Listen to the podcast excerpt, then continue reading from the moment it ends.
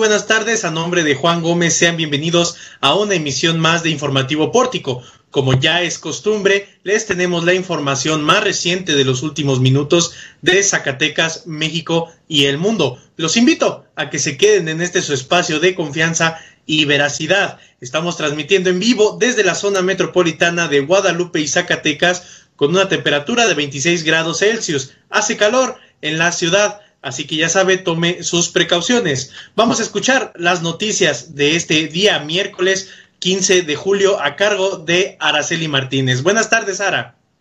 Gracias, Jesús. Muy buenas tardes a la gente que ya se está conectando. Estas son las historias del día en Zacatecas. En temas políticos, Triges emite medidas cautelares por violencia política en contra de Ulises Mejía. Además, piden la destitución del alcalde de Villanueva por amedrentar a ciudadanos. Gobernador Alejandro Tello se ausentará dos días del estado por revisión médica. Además, hay conflicto entre animalistas y llega hasta la fiscalía. En relación al clima y a la granizada de ayer, afectó a más de 100 viviendas de la comunidad de Toribio. Bitácora COVID, municipios del sur de Zacatecas cancelan fiestas patronales por la pandemia. El martes fue un día sin registro de muertes por, COVID y ya son casi 1.500 casos. El alcalde Saúl Monreal dice que tendremos que adaptarnos a esta nueva normalidad. En nacionales, pese a diferencias, AMLO y gobernador de Guanajuato acuerdan unión por violencia. AMLO asegura que Federación no debe recursos y participaciones a estados. Además, toda la información que la FGR dio sobre el traslado de Emilio Lozoya, aquí se la tendremos. La polémica por la confusión de Victoriano Huerta con Madero de la Secretaría de Cultura en de la Ciudad de México. Y en noticias internacionales, adiestran a perros para intentar detectar a infectados de COVID-19 en Chile. Hoy tendremos también la colaboración de Karina de León y así arrancamos. Quédense con nosotros.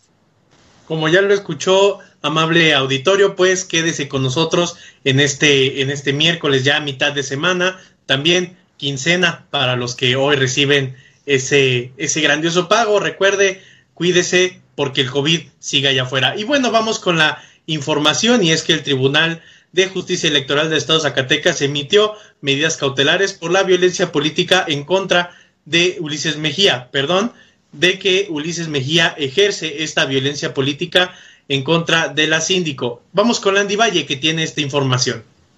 Gracias Jesús y bueno, pues luego de que la síndico municipal Ruth Calderón Babún interpusiera un juicio para la protección de los derechos políticos electorales del ciudadano en contra del presidente municipal Ulises Mejía Aro, el día de hoy emitió un comunicado en el que exponía las medidas cautelares que el Tribunal de Justicia Electoral del Estado de Zacatecas emitió.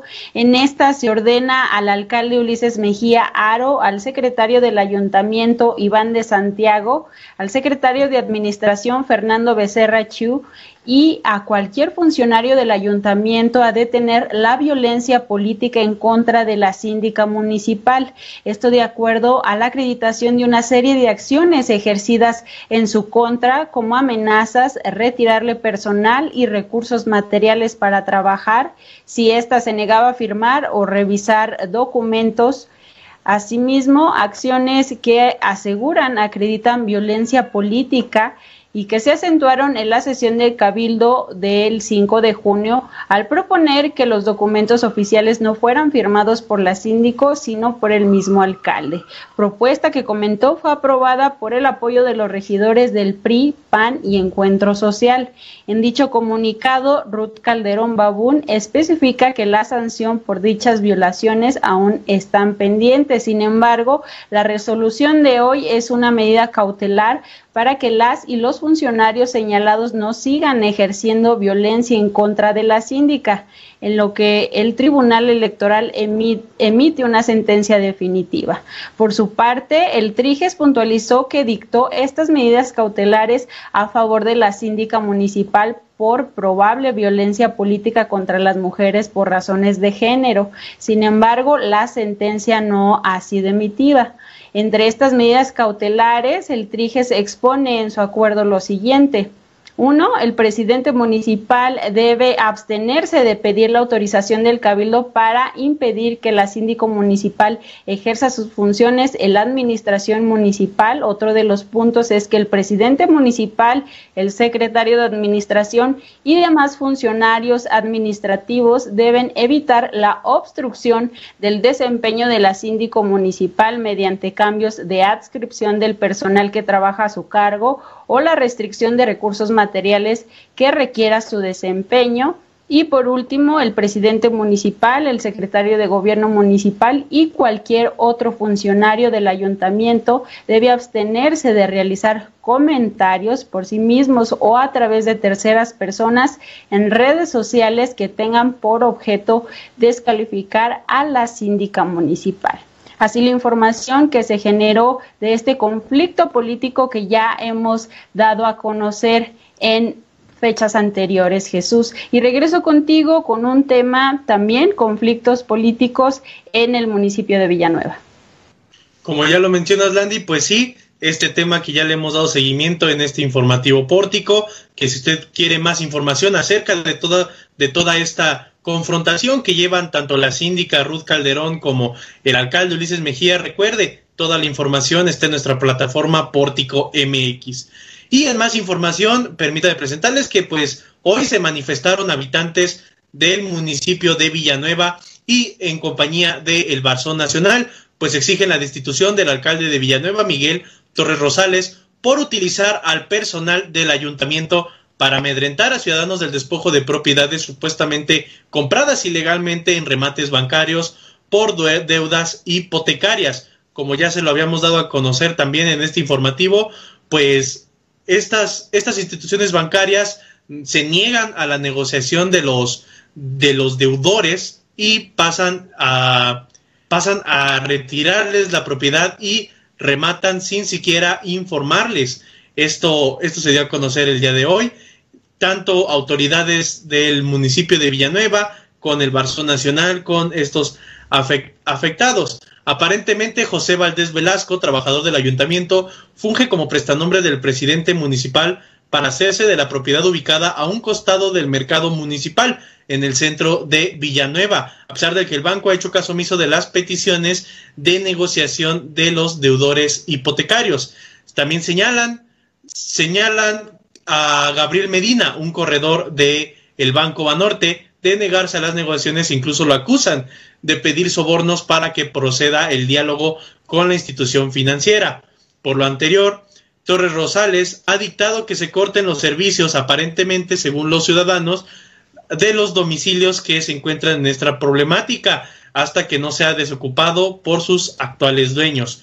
Igualmente señalan a la cuñada del alcalde Miguel Torres de amedrentar a una señora con un domicilio que se le otorgó como herencia y que la familiar del presidente municipal presenta como suya, a pesar de no, no, no tener alguna carta en el que asegure que esta propiedad es de ella. Con estas denuncias suman ya dos acusaciones contra el alcalde villanovense por amedrentamiento a los ciudadanos, hechos por trabajadores y familiares del mismo. Asimismo, se suman casos de en Loreto, Guadalupe y Trancoso por estos, esta violencia, se podría decir, esta violencia bancaria, patrimonial que, que existe contra los denunciantes de uno de los bancos, los bancos mencionados que hacen esta actividad son Banorte, Ban Rural y HSBC. Así esta información y vamos de regreso con Landy Valle que tiene información sobre lo que pasó en una comunidad de Calera. Adelante, Landy.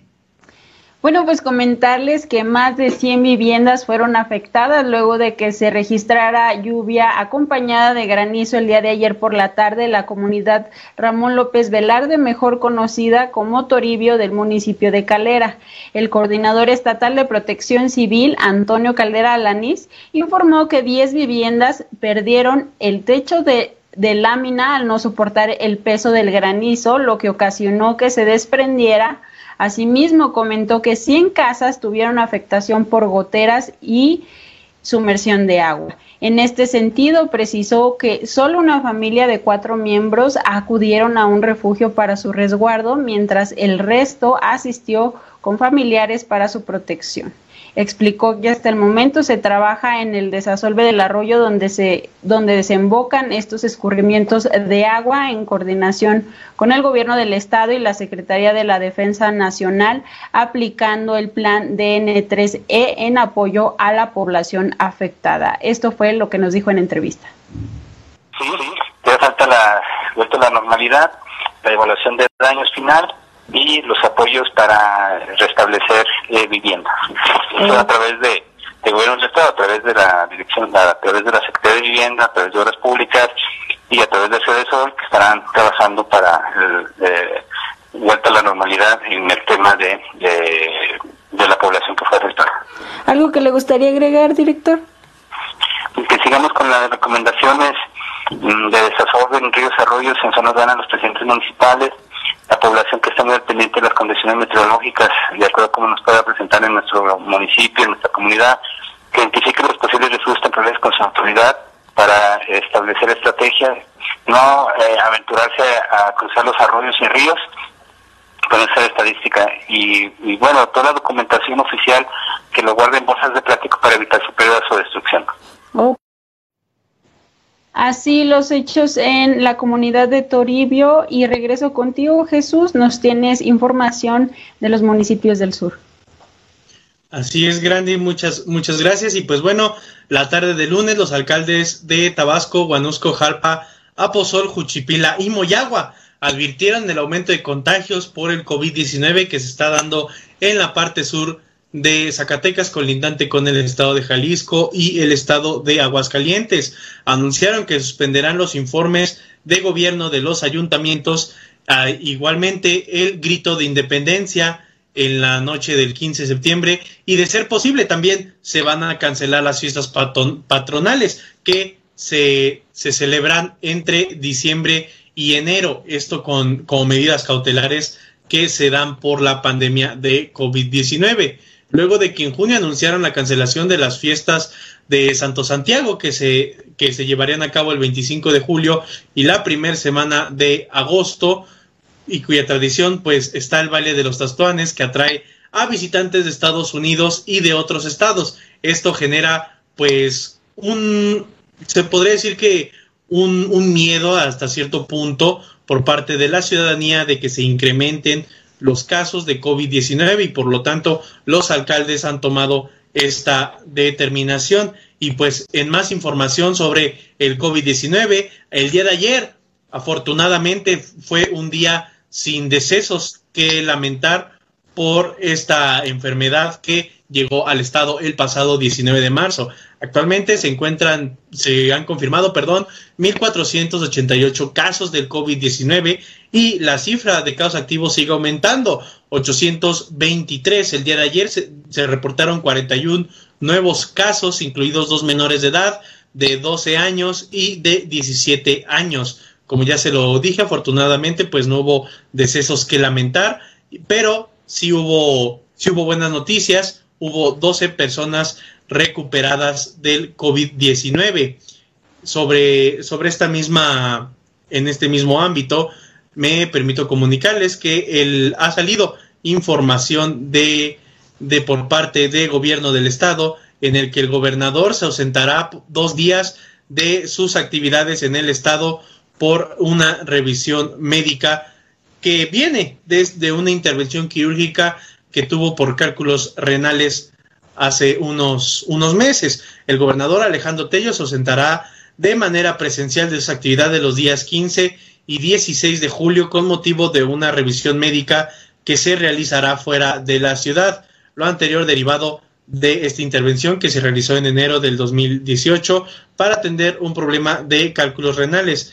El, el titular del Ejecutivo Estatal no desentenderá sus funciones, así dice, así dice este comunicado ya que durante estos dos días dará seguimiento a todos los asuntos de la entidad y se mantendrá en comunicación y monitoreo con sus funcionarios. Hasta ahí la, información de gobierno del estado y vamos a, a ver qué pasó el día de hoy en Fresnillo. Landy tiene esta información. Bueno, pues pese a que Fresnillo es uno de los municipios del estado con mayor número de casos positivos por COVID-19, con 408 pacientes acumulados, el alcalde de Fresnillo, Saúl Monreal Ávila, comentó que la población tendrá que adaptarse a la nueva normalidad mientras que no hay una vacuna. Esto debido a que el municipio tiene una presión social, económica y sanitaria, por lo que resaltó que se tendrá que equilibrar estas tres cuestiones en el panorama de la emergencia sanitaria. En este sentido, exhortó a los fresnillenses a cuidarse y seguir las medidas sanitarias que se han implementado hasta la fecha, como el cierre de calles en el centro histórico, el cual puntualizó tendrá una reducción de una hora por semana. Asimismo, a no discriminar a los pacientes que se den por este padecimiento, comentó que el ayuntamiento ha tenido casos positivos, por lo que pidió cuidado y respeto. Esto fue lo que dijo en conferencia de prensa. A la ciudadanía, yo les he dicho incluso a los mismos funcionarios, hemos tenido casos positivos en la presidencia y tendremos que cuidarnos, todos estamos expuestos, ustedes están expuestos, es como si ustedes serían positivos y dijeran, no, no le hablen, no, este tiene, no pasa nada, o sea, cuidarnos, estar atendiéndonos. Y no nada más aquí, hay empresas, comercios, familias que se están exponiendo o se están eh, contagiando. Yo les dije desde un principio, tendremos que adaptarnos a esta nueva modalidad. Mientras no haya una vacuna, tendremos que hacerlo. La gente, ustedes recordarán, traíamos presión social, económica y la presión de salud. Tendremos que equilibrar las tres posturas, posiciones, y por eso yo les he pedido a todos, cuidémonos. Yo incluso recordarán en videos anteriores les decía, seamos más exigentes, exigente con el cliente, el proveedor con el cliente, el cliente con el proveedor, el del el chofer del taxi camión con sus clientes, los clientes con su chofer, los vecinos con el vecino, en fin, todos debemos de estar en el resguardo, en la sana distancia, en lavarse las manos, o sea, llega el momento que cada quien debe de responsabilizarse. Así el tema de la pandemia en el municipio de Fresnillo y bueno, vamos a otro tema y como le habíamos ya informado en fechas anteriores, las agresiones en contra de animales no cesan. El día de hoy esta problemática llegó hasta la fiscalía y mi compañero Jesús de Ávila nos tiene la información.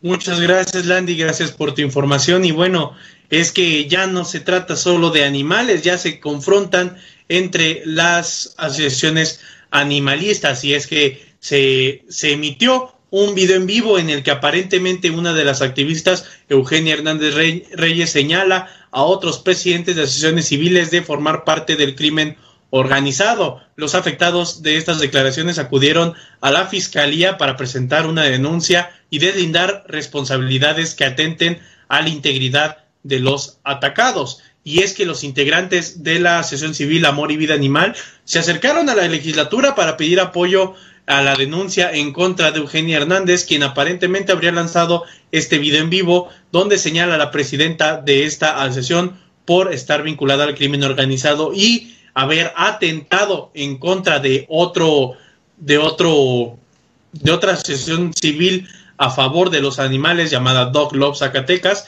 en el que pues el albergue fue baleado. Esto fue lo que dijo esta mañana.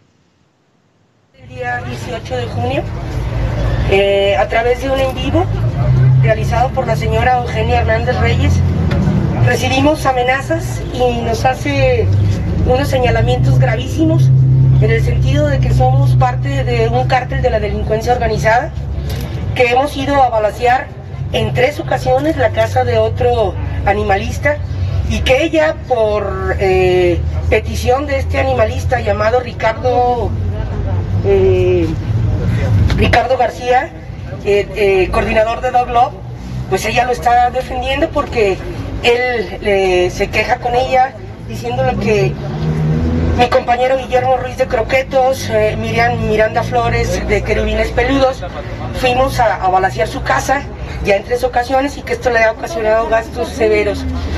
Eh, posteriormente nos señala como parte de la delincuencia organizada y la verdad es que tenemos temor porque si nos hemos dado cuenta los uh, incrementos de muertos en todos los días en nuestro estado están a la orden del día. Y eh, pues yo tengo miedo de que sea levantada por el cártel de que ella señala que pertenecemos o por los contrarios o bien dice que yo tengo muchísimo dinero y, tengo temor de que pues puedan atentar contra mí o contra alguno de mis compañeros eh, en nuestra asociación también tenemos mucho miedo Estábamos tratando de reaperturar eh, nuestro lugar de trabajo. Por la pandemia lo teníamos parado, pero ahorita lo tenemos ya completamente cerrado por temor a que nos ataquen.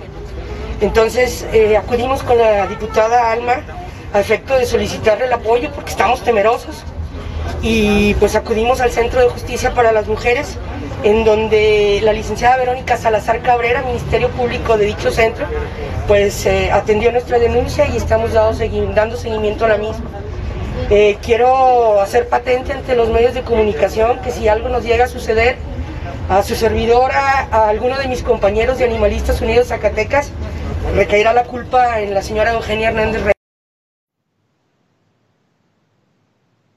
Y pues bueno, hasta el momento pues ya se presentó esta denuncia, además de que señaló que pues teme la presidenta de Amor y Vida Animal teme por su integridad, ya que pues además de asegurarse eh, aparentemente de esta vinculación al crimen organizado, pues también dice que cuenta con altas cifras de dinero, que pues esto, esto puede o concurrir en algún acto delictivo en su contra. También en este video se hacen otras aseveraciones graves en el que se señala al coordinador de ganadería de la Secretaría de Agricultura y Desarrollo Rural, la SADER, David Monreal Ávila, y al alcalde de Villanueva, Miguel Torres Rosales, de estar vinculados a células del crimen organizado.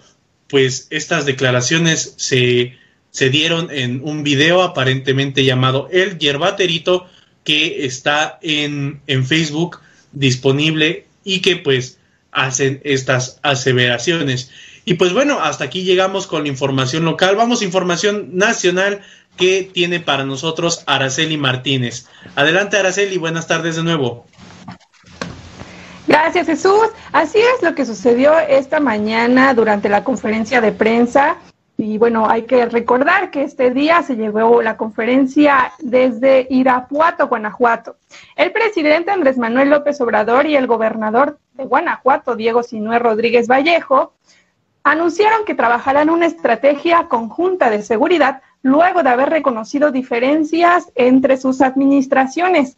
Fue que previamente se reunieron para hacer la, eh, se reunió el gabinete de seguridad y los mandatarios anunciaron que, trabajarán en reuniones diarias para garantizar la seguridad de los ciudadanos. Esto luego de que días antes, y como lo hemos estado informando también aquí, se identificara a, Guanajuato como un estado violento por el aumento de homicidios. Pero vamos a ver lo que dijo esta mañana el gobernador panista. Hoy, bueno, desde el 5 de junio, ¿verdad, secretario? Eh, de julio, perdón, este, eh, cambié mi postura, por supuesto, eh, reconozco que eso no le abonaba nada a la construcción de la paz. Y a partir de esa fecha hice un compromiso con mi secretario general también, Cristian Sandoval, de asistir diariamente a las mesas, incluidos sábados y domingos, estamos asistiendo, y no solo yo, hay que destacar, no sé si existe otra mesa, ya no lo dirá el secretario, pero también asiste el presidente del Tribunal de Justicia del Estado, lo cual habla de una discusión del Poder Judicial en Guanajuato por devolver la paz y la tranquilidad a los guanajuatenses. Y luego de que el gobernador reconociera que ausentarse en las reuniones de seguridad con el gobierno federal no abonara nada, por lo que ya, se, ya escuchó usted que se, se comprometió a asistir diariamente. En tanto, bueno, el, el, presidente Andrés Manuel López Obrador agradeció que se haya rectificado en su postura. Hay que recordar que, como ya le decía al inicio, el presidente Andrés Manuel López Obrador está realizando una gira por las entidades más violentas del país. Y ante esto, el gobernador de su estado, allá en Zacatecas, Alejandro Tello, pues felicitó al presidente por esta visita mediante un tuit. También invitó al presidente Andrés Manuel López Obrador a incluir a Zacatecas en su gira por los estados más violentos por los crímenes que se, que se viven entre la lucha de cárteles de la delincuencia organizada. Esta fue la invitación que hizo mediante un tuit, dijo, lo invito respetuosamente a nuestro estado, donde también se requiere mucho de su apoyo en este de seguridad y otros temas. Siguiendo en la información nacional y lo que sucedió en la mañana en la conferencia de prensa, eh, Andrés Manuel López Obrador aseguró que los estados no han dejado de percibir participaciones federales, por lo que no se tiene deuda con ellos. Dijo que si, si hubiera una deuda, los gobiernos estatales estarían ejerciendo su derecho de presentar controversias, por ejemplo. No, él dijo que no hay dudas, que no se ha dejado de cumplir con lo que se establece en la ley y a partir de esa ley se, les se le transfieren recursos a los estados. Esto, de acuerdo que a una información que publicó el Universal, el gobierno federal entregó 18.456 millones de pesos menos de recursos federalizados a los estados durante los primeros cinco meses de 2020, según un análisis del Centro de Estudios de Finanzas Públicas de la Cámara de Diputados. Y bueno, en este sentido, durante su conferencia de prensa, eh, dijo que en el primer trimestre de este año, a pesar de la pandemia, la recaudación no disminuyó y está resistiendo sobre todo lo que es el IVA. Así fue lo que dijo eh, durante la conferencia. En otra información también importante y que ha estado en, en redes sociales es que es la extradición de Emilio Lozoya y bueno, la Fiscalía General de la República informó que una aeronave mexicana trasladará al exdirector de Pemex, Pemex, Emilio Lozoya, de España a México y que bueno, esta ya partió de la Ciudad de México con dirección a España. Se se sabe que un agregado de la Fiscalía General de la República en España y Europa, el licenciado Luis Alejandro Cervantes Vázquez, será el encargado de viajar con Lozoya. Y como dato curioso, esta aeronave que arribó eh, esta madrugada al aeropuerto de Madrid, Barajas, en España, también trasladó a otros, a otros personajes polémicos, como por ejemplo el 19 de enero de, 2010, de 2017 llevó a Joaquín El Chapo Guzmán a Nueva York. La, aeronave es, mm, aquí tengo el dato, se me perdió. bueno, según medios nacionales, Emilio Lozoya Austin, exdirector de Petróleos Mexicanos, llegó a un acuerdo con las autoridades mexicanas para mostrar 18 horas de grabación que comprueban actos de corrupción para aprobar la reforma energética impulsada al inicio del sexenio de Enrique Peña Nieto. Claro que aquí le vamos a dar seguimiento a toda la información que se esté generando en relación a esta extradición de Emilio Lozoya. Y otra información también que dio de qué hablar en redes sociales fue una polémica que generó la Secretaría de Cultura de la Ciudad de México, pues en su cuenta de Twitter recordó que un día como hoy, pero de 1914, Victoriano Huerta, expresidente de México, renunció a su cargo ante el inevitable avance triunfal de las fuerzas constitucionalistas. Así se lee en la ficha que comparte. Sin embargo, los, redes, los usuarios de las redes sociales no tardaron en señalar que la imagen que acompañaba este texto estaba equivocada por tratarse pues, de un retrato de Francisco y Madero.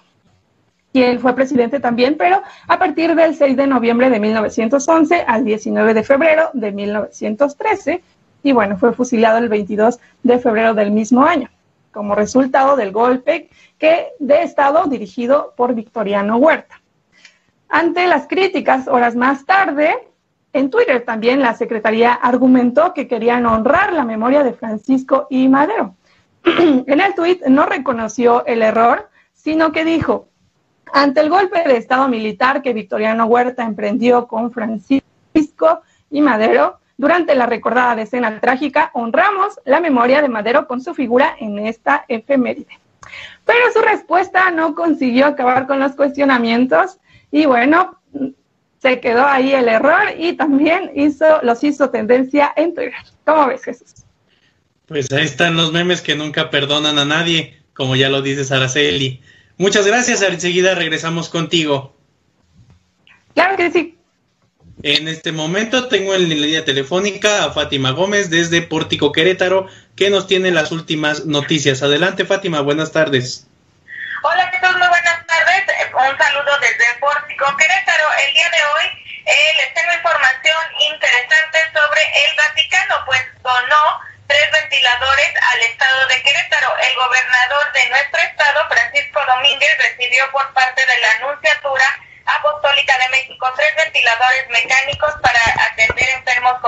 2019.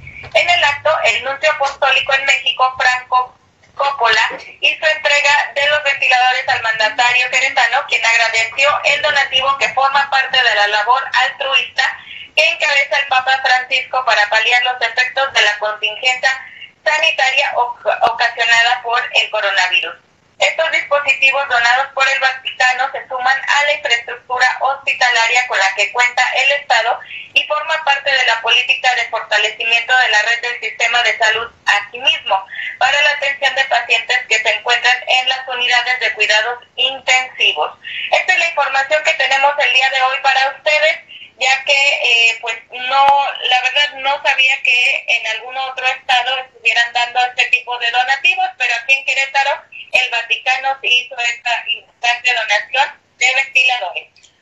muy importante, Fátima, viniendo desde el Vaticano. Muchísimas gracias, nos, nos hablamos mañana.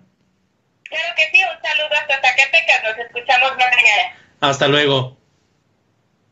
Bueno, pues ella fue Fátima Gómez Vargas desde Pórtico Querétaro. Y vamos con información internacional, pues hablando de esto, esto de el COVID, se generó información allá en el país andino, en Chile. Araceli, ¿tienes información sobre esto? Claro que sí, bueno, es relación eh, eh, muy curiosa, a mí se me hizo un dato muy curioso porque cuatro perros de la policía chilena comenzaron a ser adiestrados para convertirlos en agentes biodetectores. Sí, su poderoso olfato podrá lograr identificar de forma temprana a portadores del coronavirus y a través del sudor. Dedicados normalmente a detectar drogas, bombas o personas extraviadas, estos cuatro perros, eh, tres de la raza Golden y un labrador, de entre cuatro y cinco años, fueron seleccionados para ser adiestrados en la detección de personas con coronavirus.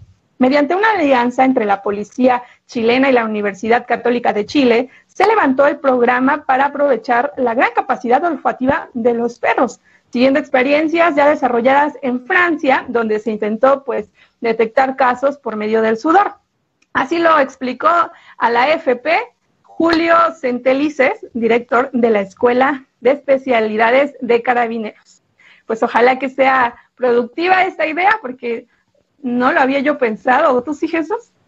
De hecho, sí, Araceli, fíjate que pues estos, estos, estos animales, estos tan bonitos animales, yo amante de los perros, pues incluso ya detectan el cáncer. En Estados Unidos hay escuelas de veterinaria que se dedican a adiestrar perros precisamente para detectar este tipo de tumores, incluso los detecta muchísimo antes de que genere pues alguna sintomatología o incluso que que se expanda, que haga metástasis esta enfermedad y pues bueno, también que ya puedan identificar el COVID, pues es un gran avance, Araceli. Así es, bueno, el, el especialista eh, eh, dijo que el virus no tiene un olor, sino que es la infección la que genera cambios metabólicos y esas, esos cambios metabólicos son los que eh, los caninos pueden eh, verificar, bueno, de ahí verificar o, identificar en, los pacientes y que, bueno, esto también pueda ser un mecanismo utilizado en, por ejemplo, aeropuertos o en algunos lugares donde se puedan utilizar. Así es, Araceli. Pues bueno, muchísimas gracias por esta información internacional. Y pues bueno, vámonos ahora a la colaboración, a nuestra colaboración tradicional de los miércoles con Karina de León en cómo suena tu banda sonora. Vamos con Karina.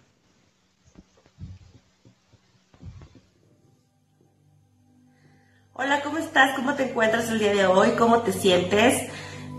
Hoy, en Cómo suena tu banda sonora, tengo una propuesta para ti. Mi nombre es Karina de León y como relacionista pública y consultora o coach de imagen integral, tengo este tema. En 30 segundos, ¿cómo convencerías a tu interlocutor o a la persona con la que te interesa relacionarte, generar este vínculo? ¿Qué le dirías en 30 segundos? Hay que tener en cuenta principalmente qué objetivo es el que quiero cumplir, cuál es este vínculo que deseo crear y sobre esto a qué me voy a enfocar en estos 30 segundos. Hablar sobre ti, sobre tus pasiones, tus objetivos, un nuevo proyecto. Claro que el objetivo debe ser claro, es una relación personal, familiar, social, ¿Cuál es este objetivo? Y a través de eso, ¿en qué me voy a enfocar en estos 30 segundos? Ir directo al grano, como se dice. Y de la misma forma es, ¿cuál será el gancho? ¿Cuál será el gancho para involucrarte? Vamos a poner un ejemplo. Imaginemos que vamos a buscar a personas o aliados que también se sumen a tu causa sobre rescatar a lo mejor cachorros en situaciones de, inseguridad, de insalubridad, de algo donde su vida se exponga. Y el objetivo es generar la conciencia del apoyar y contribuir para una calidad de vida de estos cachorros. Ahora, el objetivo será buscar este tipo de personas ¿De qué o en qué me voy a enfocar en estos 30 segundos? Pues seguramente hablaré sobre qué tanto te interesa el que estos cachorros o animales tengan un refugio, una casa, un hogar, una calidad de vida. ¿Cuál será el gancho? Preguntarle, ¿te gustan los perros? ¿Qué tan importante crees que es la calidad de vida de nuestras mascotas? ¿Alguna pregunta que sacuda o involucre qué tanto está entendido, eh, informado y también interesado sobre el tema que tú le expones. Estos 30 segundos son básicos porque de pronto es lo único que nos podemos extender para enganchar, para conectar y sobre todo para representarnos en cuáles son nuestros intereses, pasiones y lo que también pueden encontrar en nosotros.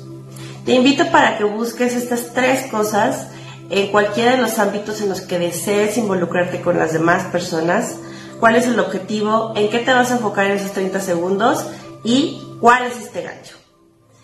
Hoy en Cómo suena tu banda sonora te invito para que te conviertas en un excelente convencedor con un tiempo de 30 segundos y elijas ser y trascender tu imagen.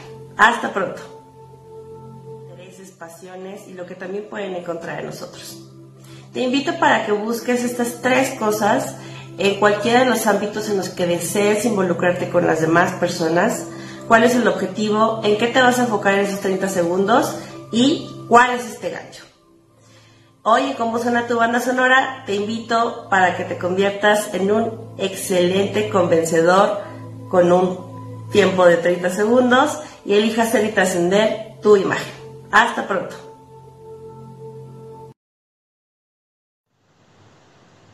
Muchísimas gracias a Karina de León por esta importante información. Y bueno, hasta aquí llegó la información de hoy. Les agradecemos a nombre de todo el grupo de Informativo Pórtico por estar con nosotros.